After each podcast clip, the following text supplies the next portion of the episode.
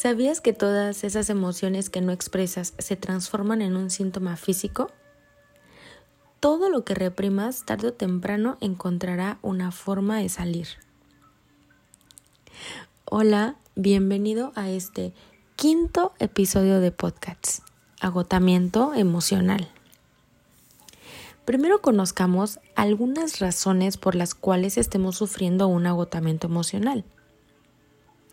Puede ser la demasiada carga laboral, una muy mala alimentación, problemas familiares, una relación muy tóxica con tu pareja o problemas económicos.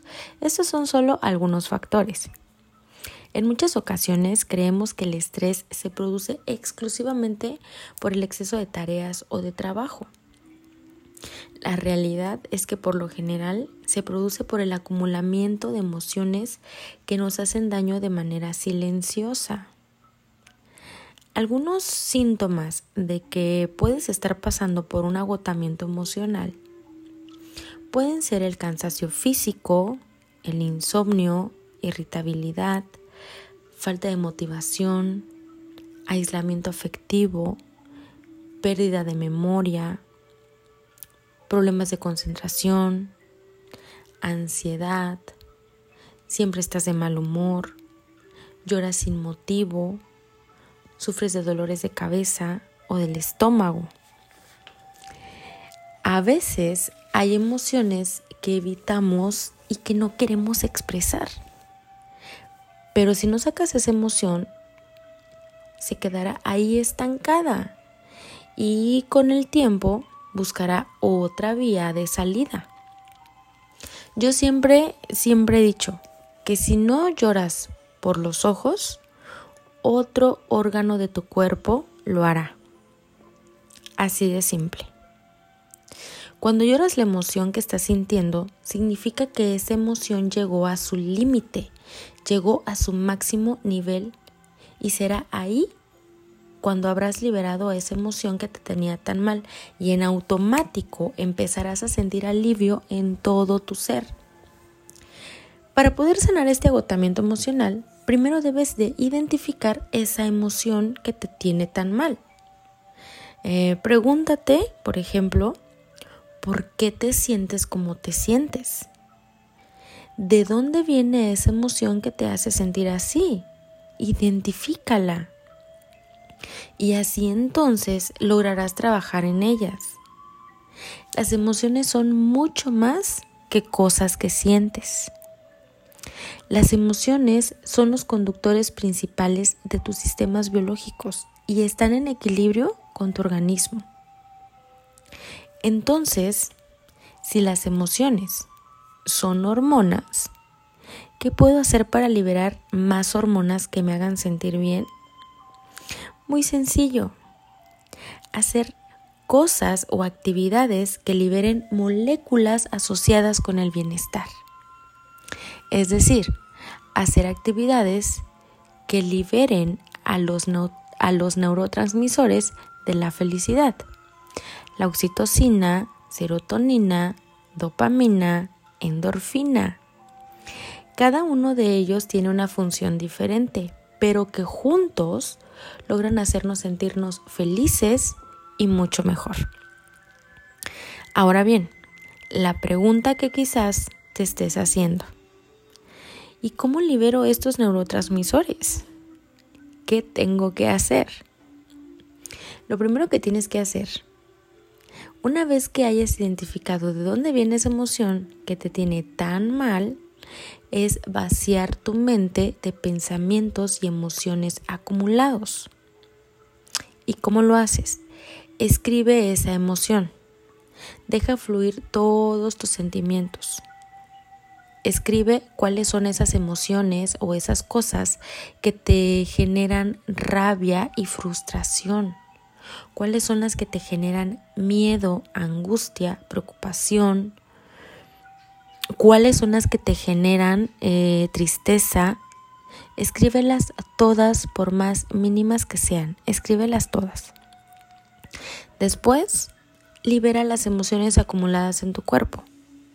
¿Y cómo las liberas? Baila, muévete, canta. Canta en voz alta esa canción que te gusta, esa canción favorita, esa canción que cuando la escuchas te pone de buenas. Haz ejercicio. El que tú quieras. Sal a correr, zumba, ejercicio con peso, lo que tú quieras. Todo esto hará que tu cuerpo se desbloquee para que sea más fácil hacer una liberación de las emociones. Un ejercicio que yo recomiendo muchísimo y es muy efectivo, y digo muy efectivo porque yo lo he hecho y en verdad que te ayuda bastante. Este ejercicio se llama ejercicio de la silla vacía. Sí, porque yo sé que a veces nos cuesta mucho trabajo escucharnos y darnos cuenta de nuestras emociones. Eh, con este ejercicio lo que vas a hacer es visualizar en esa silla vacía a la persona que tú quieres contarle tus cosas, a esa persona que te va a escuchar. Ponle una cara imaginaria, la que tú quieras y de la persona que tú quieras. Y en voz alta le vas a contar a esa persona cómo te estás sintiendo. Le vas a contar cómo estás, qué es lo que te preocupa, qué es lo que te tiene tan mal. Después que le hayas contado, ahora te levantas y te sientas tú en esa silla vacía. Y ahora, ahora eres tú esa persona empática, esa persona sabia que le va a dar un consejo a la persona que le contó sus penas. Ahora, ¿qué consejo le darías tú a esa persona? Se lo contestas en voz alta. Después volvemos a cambiar los papeles, te cambias de lugar y ahora esa persona responde a los consejos que te dio. Y así sucesivamente, hasta que tu conversación con esa persona haya finalizado. Una vez que tú sientas tranquilidad en tu ser, en tu alma, quiere decir que, que tus sentimientos han sido liberados. Y ahí es cuando tu conversación ya finalizó. ¿Y ahora qué nos queda? Pues la acción. Ya vaciaste tu mente de todo lo que te tenía tan mal. Ya liberaste tus emociones. Ya desahogaste y encontraste una solución. Ahora te va a ser más fácil identificar tus emociones en tu día a día. Ah, vas a saber cuáles son las que te afectan tanto y las que no te afectan tanto.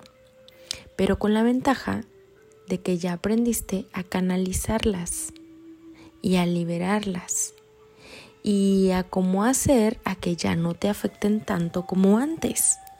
Esa es la gran ventaja, que ahora vas a poder tener un manejo de tus emociones.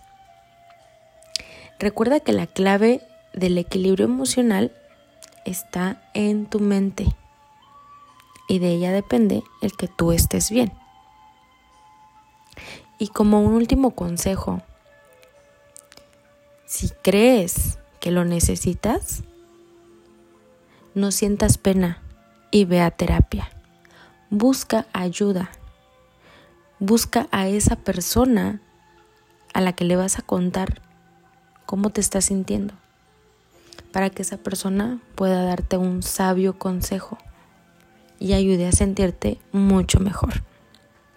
Porque recuerda que la salud emocional es mucho más importante que un, que un cuerpo en forma.